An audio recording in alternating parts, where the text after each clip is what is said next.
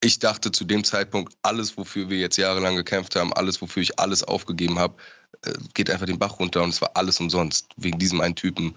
Und ich habe wirklich alles, was ich habe an Kraft, Zeit, Nerven, Geld und Liebe in diese Musik gesteckt. Und für mich war es echt so, wie als würde jemand auf Reset drücken und sagen, du musst dir jetzt ein anderes Leben suchen. So.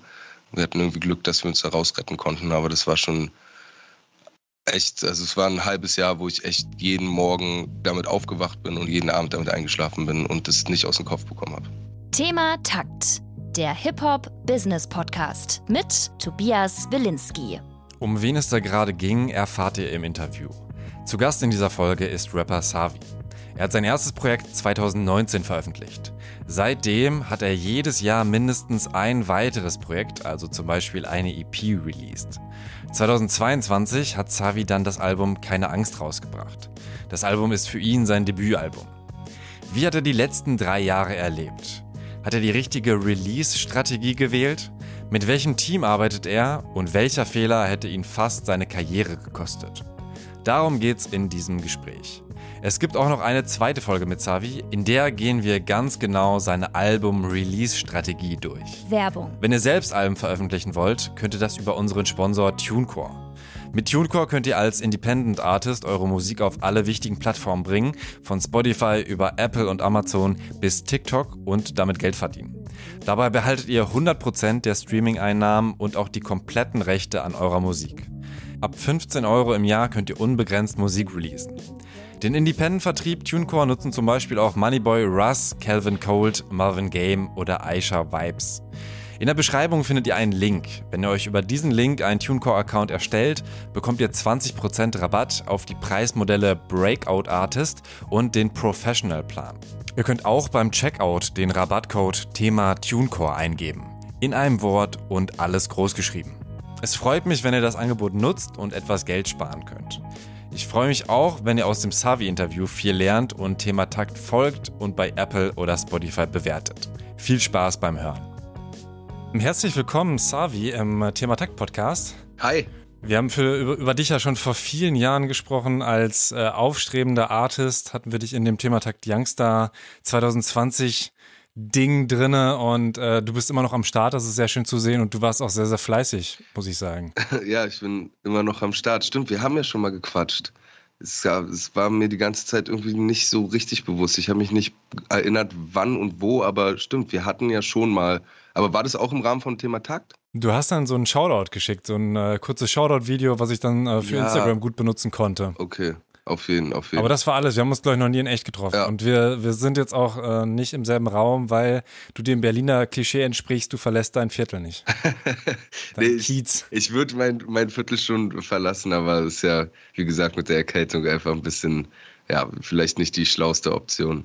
Genau, das wissen die ZuhörerInnen ja noch gar nicht. Äh, du bist erkältet, deswegen haben wir uns natürlich dafür entschieden, das nicht im selben Raum zu machen.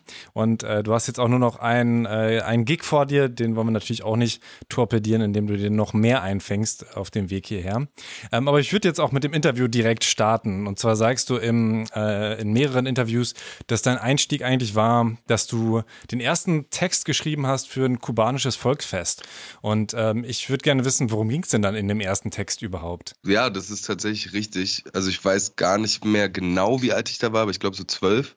Und es ging tatsächlich um die kubanische Revolution. Also meine Mutter kommt ja aus Kuba und äh, meine Eltern waren und sind auch äh, immer noch sehr politisch aktiv und damals eben auch speziell in die Richtung Kuba. Äh, da gab es so eine Organisation, Kuba C heißt es, und die haben äh, jedes Jahr so ein, so ein Fest in der Parkaue gemacht. Äh, und da gab es halt immer auch so Hip-Hop-Acts, eins, zwei. Und ich habe das eh schon immer so als Kind äh, jedes Jahr mitbegleiten dürfen und irgendwann habe ich halt so angefangen, Rap zu hören und meine Mutter meinte, mach, schreib mal einen Text. Und dann war ich da mit einem Kumpel, äh, der auch halb Kubaner ist und wir haben so Deutsch-Spanisch äh, einen Rap-Text über die kubanische Revolution und den kubanischen Nationalfeiertag gemacht und das da vorgetragen. Dann gibt es auch wahrscheinlich nirgendwo mehr zu hören. Du hast ja auch sogar nee. andere Sachen, die du danach veröffentlicht hast, hast du äh, lieber offline genommen, weil äh, du damit getriezt wurdest in der Schule. Ja, genau. Also ich glaube, das war jetzt gar nicht so der, der Hauptgrund. Dieses, dieses erste Ding wurde niemals aufgenommen. Das war wirklich einfach nur einmal da. Und dann hatte ich auch längere Zeit oder mehrere Jahre jetzt nicht so aktiv äh, was mit Rap zu tun, nur als Hörer halt. Und die ersten Sachen, die ich dann so veröffentlicht habe, da war ich dann, weiß ich nicht, 14, 15, halt so Anfang der Oberschule, äh, die haben ein paar Jahre da im, im Netz vegetiert und sind auch irgendwie immer besser geworden. So am Ende war es an dem Punkt, dass niemand mehr gelacht hat. Aber als es dann für mich alles so ein bisschen ernster wurde und ich äh, vor allen Dingen auch eine Jugend zurückgeblickt habe, auf die ich jetzt nicht zu hundertprozentig stolz bin, äh, war das irgendwie so etwas, was ich jetzt, wo mehr Aufmerksamkeit dann da war, nicht quasi als meine, meine Worte weiterleben lassen wollte, weil das irgendwie eine Zeit ist, mit der ich mich nicht mehr so identifiziere einfach. Ich glaube, das ist mehr so der Grund. Äh, was meinst du mit, war, warst du nicht stolz darauf? Also ich meine, die meisten haben, glaube ich, eher auch eine Jugend, auf die sie nicht stolz waren, weil ist halt nicht viel passiert. Aber du hast auch Fehler gemacht, die du bereust oder was meinst du damit? Äh, ja, auf jeden Fall. Also ich habe jahrelang einfach übertrieben viel gekifft und mir dadurch sehr viel verbaut, äh, ob es jetzt familiär war oder eben äh, zukunftsperspektivisch, was jetzt so das geringere Übel war, weil es war trotzdem natürlich auch eine Zeit, die mich sehr geprägt hat und die mich sehr viele Sachen gelehrt hat. Also ich schäme mich jetzt nicht dafür und ich bereue das auch nicht. Aber in Bezug auf Rap zum Beispiel war ich halt der klassische, ich bin äh, 16 Jahre alt, kiffe und mache das, was ich für Rap halte und hatte halt keine eigene Sprache, keine großartig eigene Message. Zum Beispiel auch dieser Song Am Wasser, nachdem ich heute noch oft gefragt werde, ist halt ein Song, wo ich dann irgendwie vor ein, zwei Jahren beschlossen habe, so ey, das ist, äh, da projiziere ich zum Beispiel ein Frauenbild, hinter dem ich nicht mehr stehen kann und nicht mehr stehen möchte und was, wo ich mich echt frage, was, was da mit mir los war. Einfach nur, weil ich quasi dieses, die, die männliche Perspektive aus, aus Rap, so wie ich dachte, wie sie sein müsste, auch auf meine Musik damals projiziert habe. Ähm, und das war für mich auch ein Grund zu sagen, so, ey, das ist, möchte ich nicht, dass ich äh, so eine Message weiterhin in die Welt trage. So. Und deswegen mhm. habe ich da zum Beispiel jetzt speziell bei dem Song, bei anderen Songs war es jetzt nicht so der Grund. Also ich kann glücklicherweise behaupten, dass es jetzt bei mir nie ein Riesenproblem war, dass ich irgendwie frauenverachtende Texte hatte und so. Das ist, also da habe ich schon immer nicht sonderlich viel von gehalten. Aber äh, mit den Jahren erwischt man sich dann doch irgendwie bei manchen Bildern, die man projiziert, wo man, wenn man sich dann nochmal hinterfragt, merkt, so, okay, das ist jetzt auch nicht die, die unschuldigste Variante. Und hast du den Song dann auch offline genommen oder gibt es den noch? Genau, der ist, der ist offline genommen. Also ich glaube, der hat irgendwie seinen Weg über YouTube und Soundcloud wieder irgendwie ins Netz gefunden. Also irgendjemand hat es re-uploadet und wir gucken da auch gerade, weil ich irgendwie ja, einerseits will ich da jetzt auch nicht so einen, so einen riesen Stress machen, weil es für mich eine persönliche Entscheidung war. Aber irgendwie finde ich es halt auch, äh, wäre es nur konsequent, sich dann auch darum zu kümmern, dass das Ding wirklich nicht mehr rumfliegt. Mhm. Aber ja, kannst du nichts machen. Ne? Irgendjemand hat den mal runtergeladen und jetzt ist er kursiert halt. Aber auf jeden Fall nicht mehr so öffentlich und nicht mehr mit der Reichweite, die er sonst hätte. Und das ist schon mal ganz gut. Bei YouTube kannst du zumindest, also vielleicht ist das auch für andere äh, interessant, da kannst du ähm, die Content-ID nutzen. Also ähm, bei YouTube dann zum Beispiel das Video einfach selbst hochladen mhm. als ähm, Her Hersteller, als Urheber. Kannst du auch auf privat lassen, also dass es keiner sehen kann. Aber dann YouTube sagen, ey, das Video gehört mir, sofort bitte ähm, sperren lassen oder mich äh, benachrichtigen. Das ähm, ist ja auch so eine Monetarisierungsmöglichkeit unter mhm. Umständen. Also man hat ja gleich mehrere Möglichkeiten, wie man das machen kann. Aber äh, wäre auf jeden Fall eine Möglichkeit, dann dann dürfte es eigentlich nicht mehr, außer ich glaube so in Speed-Up-Version oder so auf YouTube ähm, veröffentlicht werden können. Und Soundcloud ist, glaube ich, ähnlich. Ja. Wenn du es da irgendwie privat hochlädst, dann können die es, glaube ich, auch nochmal so ID-mäßig checken. Die waren da, glaube ich, sogar noch schneller als YouTube dran. Ne? Ähm, gut, du hast ja deine Ausbildung, das war dann auch als, als Video-Editor, sagst mhm. du, also Mediengestalter, Bild und Ton war das? Äh, tatsächlich Oder richtig Video-Editor. Also ich war, hatte das Glück, der letzte ähm, Ausbildungsgang, sage ich mal, zu sein, der wirklich, wo der Ausbildungsberuf noch Video-Editor war und danach wurde das so zusammengefasst in Mediengestalter Bild und Ton. Ah, okay. Und äh, hast du die Ausbildung abgebrochen oder auch zu Ende gemacht? So ein, so ein Zwischending. Also ich habe äh, die drei Jahre gemacht, habe da auch sehr viel gelernt, aber ich habe halt die Prüfung nicht geschrieben. Also ich habe ein super Arbeitszeugnis bekommen und äh, bin quasi aus dem Betrieb rausgegangen mit einer Eins, aber habe halt die Prüfung nicht geschrieben und heißt auf dem Papier habe ich äh, keine Ausbildung, aber eben dieses Arbeitszeugnis. Äh, ja gut, in der Branche ist halt das Glück, dass man, wenn man da irgendwie einmal drin ist, auch äh, ohne, also da guckt niemand auf, auf die Noten für gewöhnlich eigentlich. Deswegen hat es auch so gepasst, aber im Nachhinein denke ich mir auch so, hätte ich mich mal ein bisschen zusammenreißen können und noch die Prüfung warum, schreiben. Warum hast du die nicht mitgeschrieben? Ich, es war für mich ähm, einfach auch eine, eine crazy Zeit. So, ich habe halt mein Abi auch abgebrochen und äh, wie ich ja schon meinte, war das eine Zeit, wo ich sehr viel gekifft habe, falsch fokussiert war, einfach auf, auf viele Dinge. Und diese drei Jahre Ausbildung haben mich ich habe halt mit 17 angefangen, auch echt ein bisschen äh, kaputt gemacht, muss ich sagen. Also ich habe ja jetzt auf dem neuen Album diesen einen Song Burnout auch und das spielte halt auch eine, eine Rolle so. Ich bin halt mit 17 da reingekommen, dachte, okay, ich habe Abi verkackt, ich muss jetzt alles richtig machen, das ist meine Chance. So, sonst äh, halt meine Eltern gar nichts mehr von mir und alles bricht zusammen. Ähm, und dann habe ich mich da halt rangehalten und äh, gearbeitet und bin halt in so eine Agentur, in so eine Post-Production reingekommen, was für mich halt eine komplett neue Welt war. So. Also ich kam halt vom, aus dem Kiez so und plötzlich tragen die Leute Hemd und äh, trinken Espressos und es gibt Sushi zum Mittag und irgendwie alle koksen. Äh, und es war für mich halt eine fremde Welt. Aber ich habe halt. Richtiger Klischee. Ja, komplett Klischee. Ganz, ganz, ganz krass so. Es war auch sehr aufregend und ich bin auch eine Zeit lang, habe ich mich da einfach sehr angepasst und bin da mit drin aufgegangen, sage ich mal, und habe auch viel gelernt. Und für das Handwerk, was ich da erlernt habe, war es auch sehr förderlich. Also ich habe wirklich viel gelernt, aber eben auf Kosten meiner mentalen und körperlichen Gesundheit. Und ich hatte am Ende einfach nicht mehr die Kraft, mich dann noch in die Schule zu schleppen und dann noch zu lernen und das alles zu machen und auch keinen Bock mehr. Vielleicht war es irgendwo dann auch ein bisschen die ignorante Sichtweise darauf zu sagen, so, ey, ich beherrsche, was ich hier mache, ich habe damit irgendwie Erfolg und ich kann das und äh, ich brauche das nicht auf dem Zeugnis. Im Nachhinein wäre es schlauer gewesen und das war dann wieder das jugendliche Ich, was sich irgendwie für was Besseres gehalten hat. Aber ja, im Endeffekt ist alles gut gegangen damit und ich bereue die Entscheidung jetzt auch nicht.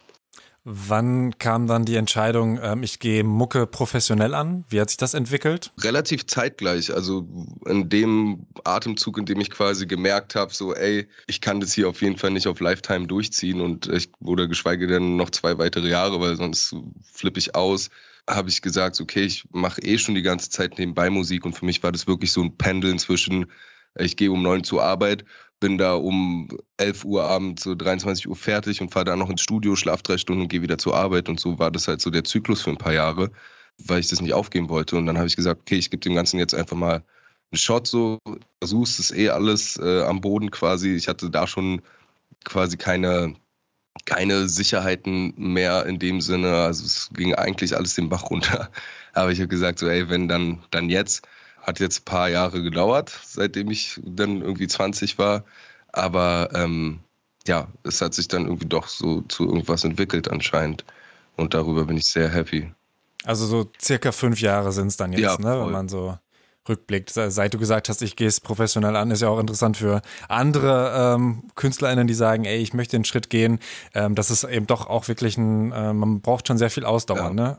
Also du hast ja auch nicht irgendwie nur zwei, drei Songs released, sondern hast du noch den Überblick? Also ich habe versucht, mir einen Überblick zu machen. Bei Spotify ähm, werden die äh, EPs ja manchmal unter Alben mhm. gezählt, manchmal in Singles. Deswegen kann ich es gar nicht so genau. Du hast vorm Album auf jeden Fall drei oder vier oder fünf EPs. Wie viele sind es eigentlich im, in, am Ende? Boah, also wir haben 2019 war das, glaube ich, das erste Album in Anführungszeichen 245 released. Das war in dem Sinne noch kein Album, sondern einfach das Sammelsurium an den Tracks, die wir so in dem Zeitraum gesammelt hatten, aber auf Albumlänge.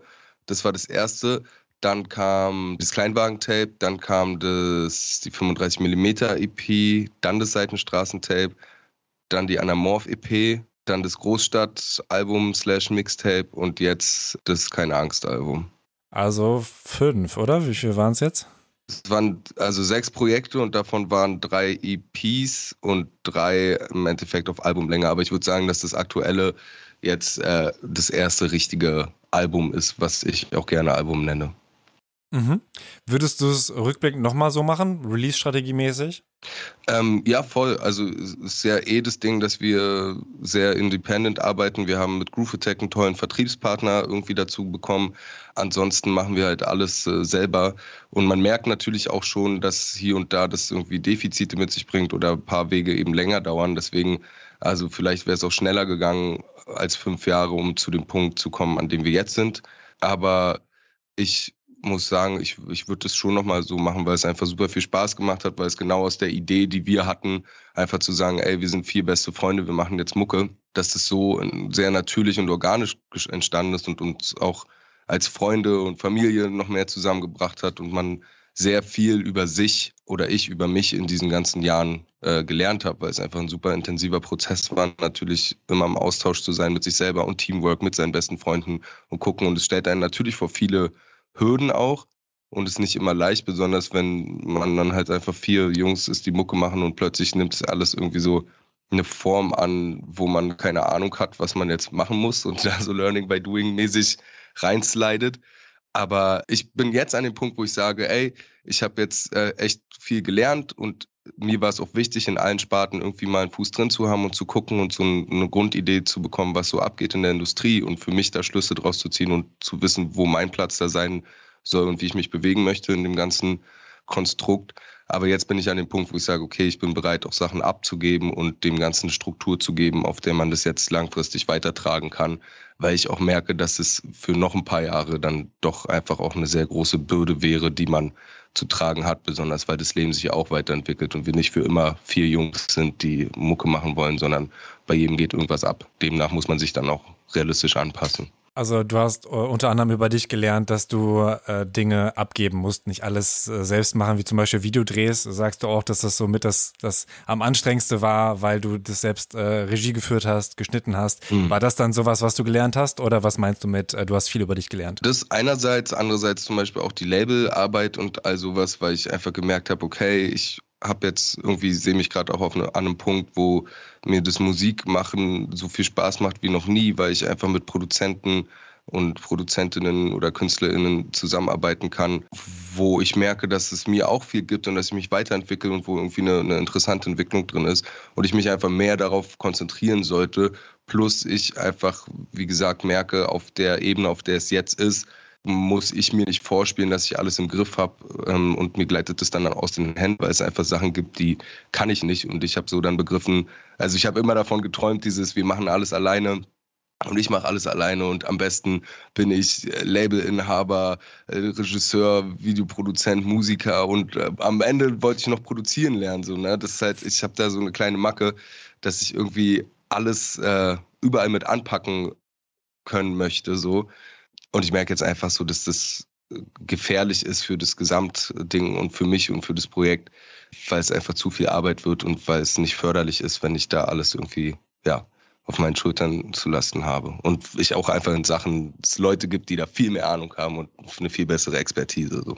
Kurze Werbung. Mit TuneCore kannst du als Independent Artist deine Musik auf alle wichtigen Plattformen bringen. Von Spotify über Apple und Amazon bis TikTok und damit Geld verdienen. Dabei behältst du 100% der Streaming-Einnahmen und auch die kompletten Rechte an deiner Musik. Ab 15 Euro im Jahr kannst du unbegrenzt Musik releasen. Mach dir über den Link in der Beschreibung einen Account und spare dabei 20% beim Breakout Artist und Professional Plan. Du bekommst den Rabatt auch, wenn du den Code Thema TuneCore eingibst. In einem Wort und alles groß geschrieben. Werbung Ende. Erklär doch mal das Team. Also wenn du sagst wir, äh, wer sind denn die vier Jungs, äh, mit denen du da arbeitest? Oder seid ihr zu fünf oder zu viert? Wir sind äh, zu viert. Äh, wir haben jetzt ein neues Familienmitglied quasi, aber diese, diese Grund, äh, das Grundteam war zu viert und es sind eben also eigentlich meine drei besten Freunde. Einmal GB und Seven, die beiden Hausproduzenten quasi von 245, die eben auch die 35mm EP und die Anamorph EP und das 245 Album produziert haben, also die ganzen ersten Sachen. Und äh, mein längster Freund, den kenne ich seit 20 Jahren, seit wir fünf sind, Cuello, der ist halt live mein Backup und wir haben zusammen angefangen, Mucke zu machen.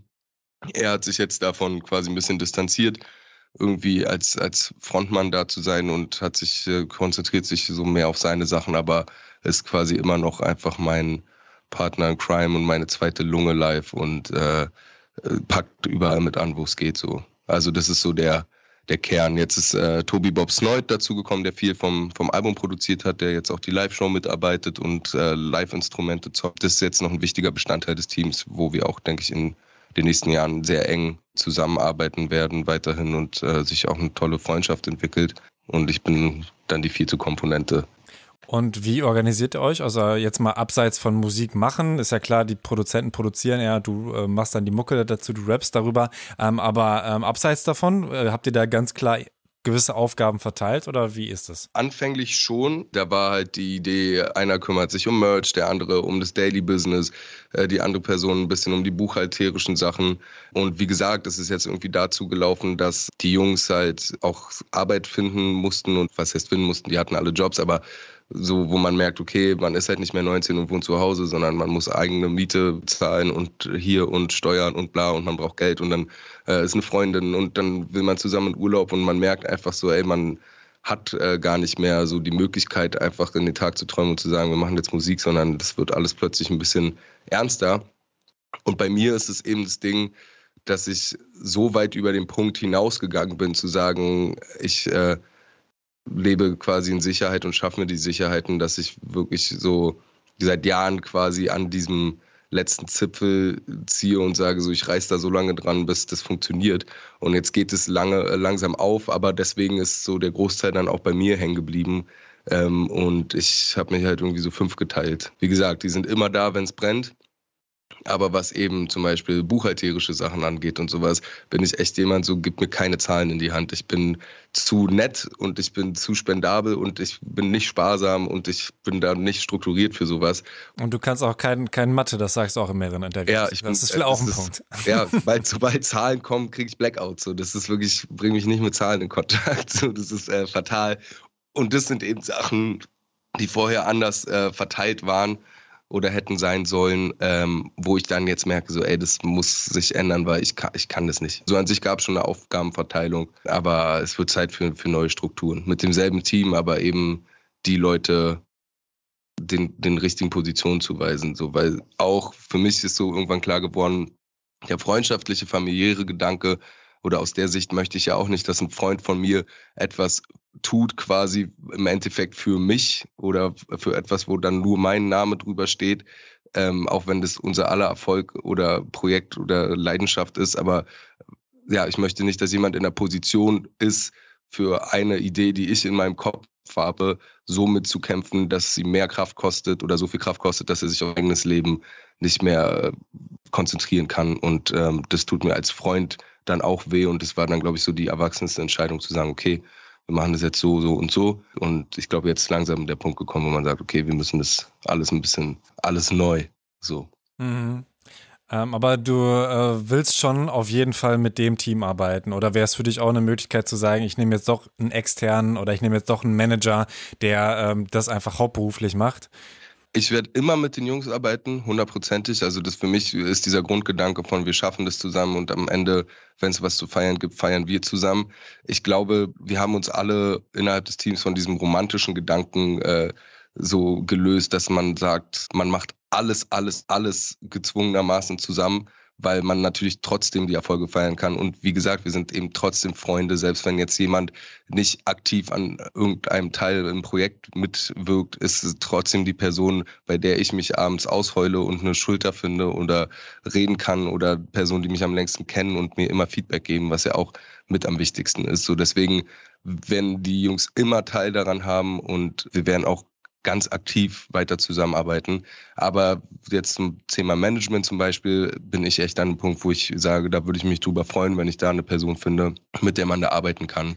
Weil das habe ich jetzt auch irgendwie immer selber gemacht und die Jungs und ich, wir haben alle andere Qualitäten, aber niemand von uns ist ein Manager oder keine Managerin so und deswegen ähm, ist das, glaube ich, etwas, was voll Sinn ergeben würde mittlerweile, so weil ich da auch selber einfach nicht mehr hinterherkomme. Ja, das ist doch ein guter äh, Aufruf. Also sollen die Leute dir einfach über Insta schreiben oder lieber mailen, falls sie sagen, ähm, ich will dich gerne managen? Ey, DM me. Nee, ich bin auf jeden Fall offen für alle Gespräche. Also wie gesagt, ich habe jetzt so meine Erfahrungen gesammelt, mir ein Bild gemacht, äh, habe äh, bestimmte konkrete Vorstellungen und weiß so, was, was ich will, wo es hingehen soll. Ich bin auch einfach jemand mit einer, mit einer ziemlich klaren Vision, glaube ich, über das, was wir und ich so machen. Wer sich melden will, kann sich melden. Ist jetzt kein Casting-Aufruf, aber ähm, ich, ich höre mir alles gerne an. So ist das erste Mal in, in dieser Laufbahn, dass ich dafür bereit bin, eigentlich so. Mhm. Äh, wie habt ihr euch denn bislang finanziert? Weil du sagst ja auch, ne, die anderen äh, haben auch Jobs die ganze Zeit nebenbei gehabt. Das heißt, es war wahrscheinlich schon ähm, jetzt nicht so, dass die Mucke viel Geld eingebracht hat, sondern eher gekostet hat, oder?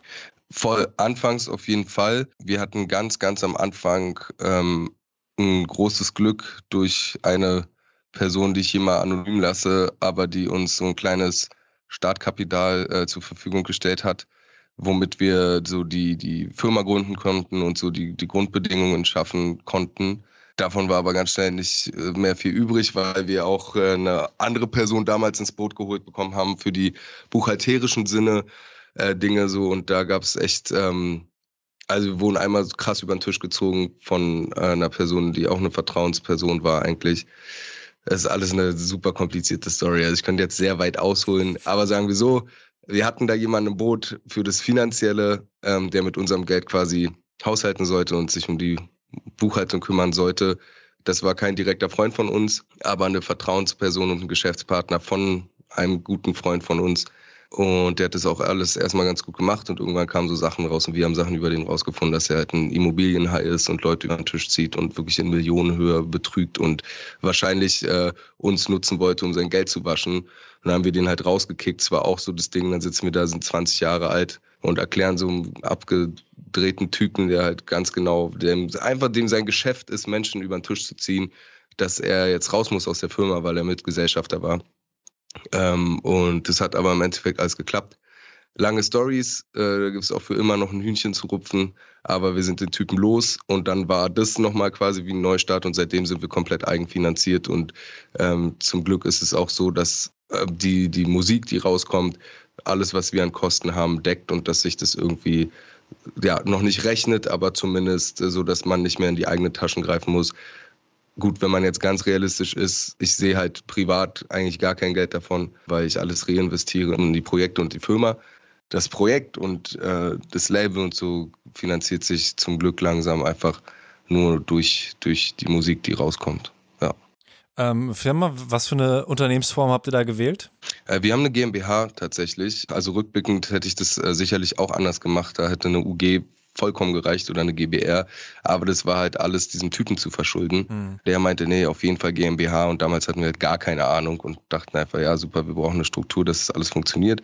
Und der hat das quasi so unternehmensberatungsmäßig in die Wege geleitet, aber hat im Endeffekt für sich die beste Struktur geschaffen, um das dann da irgendwie seine, seine Gelder hin und her zu schieben. Habe ich auch so noch nie öffentlich drüber geredet, aber es ist, glaube ich, langsam an der Zeit, wo da ein bisschen Gras drüber gewachsen ist. Mhm aber ja, das war auf jeden Fall eine intensive, aufregende und frustrierende Zeit. Also ich habe, ich muss ehrlich sagen, in der Zeit habe ich, und es ist ein sehr starkes Wort, gelernt zu hassen. Oha. So, hat mich sehr viel Kraft, Nerven und äh, alles gekostet. War gar nicht lustig. Also da war ich auch mehrere Male kurz vorm Aufgeben auf jeden Fall. Hast du die Person immer noch? Ähm, ja. Ja. Wenn ich darüber nachdenke, also zum Glück das ist halt das Krasse, ich habe das vorher noch nie in, in der Form erfahren und es hat mich auch selber ganz, ganz stark äh, erschrocken vor mir selbst und wie stark Emotionen sein können, weil ich eh vorher ein Typ war, der Probleme damit hatte, mit seinen Emotionen umzugehen. Das habe ich dann vorher schon, bin ich langsam aufgetaut, aber da war das erste Mal, dass ich so stark negative, dolle Emotionen hatte, das ganz, ganz krass war und äh, dieser Typ und dieses Thema einfach omnipräsent war. Ich bin jeden Morgen damit aufgewacht und dachte halt, es ist alles vorbei. Morgen reitet das Finanzamt ein und hier und da und das geht jetzt alles den Bach runter und wir sind alleine und wehrlos damit. Das ist zum Glück alles nicht passiert. Aber ich dachte zu dem Zeitpunkt, alles, wofür wir jetzt jahrelang gekämpft haben, alles, wofür ich alles aufgegeben habe, äh, geht einfach den Bach runter und es war alles umsonst wegen diesem einen Typen.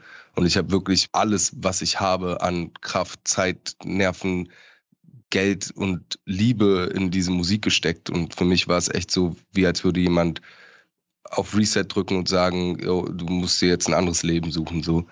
Und ähm, ja, wir hatten irgendwie Glück, dass wir uns da rausretten konnten. Aber das war schon echt, also es war ein halbes Jahr, wo ich echt jeden Morgen damit aufgewacht bin und jeden Abend damit eingeschlafen bin und das nicht aus dem Kopf bekommen habe. Ja. ja, scheiße. Und wie viel Geld habt ihr da verloren? Kann man, könnt ihr das beziffern oder wisst ihr das bis zum Ende gar nicht genau? Nee, wir sind ähm, den ganzen Mal auf die Schliche gegangen und haben quasi alles, was wir so an Akten und Kontoauszügen dann hatten, durchgegangen. Richtig beziffern können wir es nicht. Aber ähm, ist halt krass, er hat es echt schlau gemacht. Also es ist echt ein crazy, crazy Typ so. Ich hoffe, dass sie den irgendwann holen. Wir reden auf jeden Fall schon über mindestens 25.000 Euro oder so. Krass. Was halt äh, auf der Ebene, auf der wir waren, unglaublich viel Geld ist und auch jetzt immer noch unglaublich viel Geld ist. Also mhm. wenn ich überlege, was man damit alles anstellen könnte. Stand heute würden 25.000 Euro mein Leben ändern. So, ich hätte keinen keinen Stress mit dem Finanzamt, ich hätte eine Krankenversicherung und könnte meine Miete zahlen und äh, so. so. Und das ist halt das Ding, an dem Punkt bin ich gerade, wo wirklich immer noch alles sehr unsicher ist ähm, um mich herum, aber wenigstens die Musik gerade floriert und ich hoffe, dass es einfach mich da so ein bisschen rausholt aus dem Sumpf und gerade sieht es danach aus. Äh, du hast gerade keine Krankenversicherung oder was meinst du? Ja, nee, also ich bin, ich bin bei der Krankenversicherung noch gemeldet, aber ich kann das halt, äh, konnte es immer ganz lange nicht zahlen und dann war das immer so, habe ich, äh, ich bin auch einfach schlecht in, in, nee, ich meinte schon, Buchhaltung ist ein Ding, aber ich bin immer schlecht mit Ämtern und so. Das ist echt ein großes Defizit von mir. Konnte es dann ganz lange nicht zahlen, weil ich einfach das Geld nicht hatte genauso wie Telefonrechnungen und sowas. Das ist alles, was so diese, diese Standardrechnungen sind, ist bei mir so, okay, hier habe ich das Geld jetzt mal drei Monate nicht, dann ist wieder Geld da, dann muss ich da insgesamt 5000 Euro zahlen, dann ist das Geld wieder weg, aber die stehen nicht vor meiner Tür, so ist halt so der Kreislauf seit paar Jahren, winde ich mich da gerade noch durch so. Okay, krass. Ja, manche ähm, nutzen dann ja auch, dass sie sich nochmal irgendwie als Student einschreiben, um dann familienversichert zu sein. Das kann man ja auch bis zum gewissen Zeitraum machen, wenn man nicht so alt wird. Also ich glaube bei mir, ich wurde dann irgendwann einfach zu alt und dann wirst du mhm. eh rausgeschmissen aus der Familienversicherung. Ähm, aber ich glaube, es ist erst ab 27 oder so. Ja, äh, voll. Also da ist es es gibt äh, viel aufzuräumen, aber das ist auch das Ding. Ich war natürlich auch familienversichert, aber mein Vater hat mich dann da rausgeworfen aus der äh, Familienversicherung. Äh, das ist auch eine schwierige Beziehung mit ihm, aber ich bin ihm nicht, nicht böse wegen sowas oder so. Das, das ist einfach alles speziell. Es gibt, du merkst, es gibt viel, viel, war viel los die letzten Jahre einfach und in, in meinem Erwachsenwerden, sag ich mal. Und man muss halt bis heute immer noch aufräumen. So, das ist, glaube ich, viel zu viel, um es jetzt irgendwie in, in, in heute alles zu erzählen. Aber ja, so. Voll. Also das heißt, jetzt kommt dann auch nach der Tour und so weiter ein bisschen Zeit, um klar Schiff zu machen. Ähm, ja. Das heißt Finanzplanung und so, was, was auch natürlich ein Thema ist, was ich hin und wieder mal anspreche. Also mit äh, Julia Gröschler habe ich da sehr ausführlich drüber geredet ähm, und äh, ist ja auch gerade für Artists oder Leute, die in prekären Situationen sind, ähm, einfach wichtig. Ähm, hast du sowas wie Notgroschen denn zumindest, dass du irgendwie auf dem Konto zumindest ein, 2000 Euro hast für den größten Notfall oder gar nichts? Schön wär's. Okay. Nee, also wie gesagt, pri privat ist das alles super, super schwierig und ich bin auch, ich würde auch niemandes ans Herz legen von wegen Kämpf für deinen Traum und gib alles dafür, weil man sollte einfach auf ein paar Sicherheiten achten.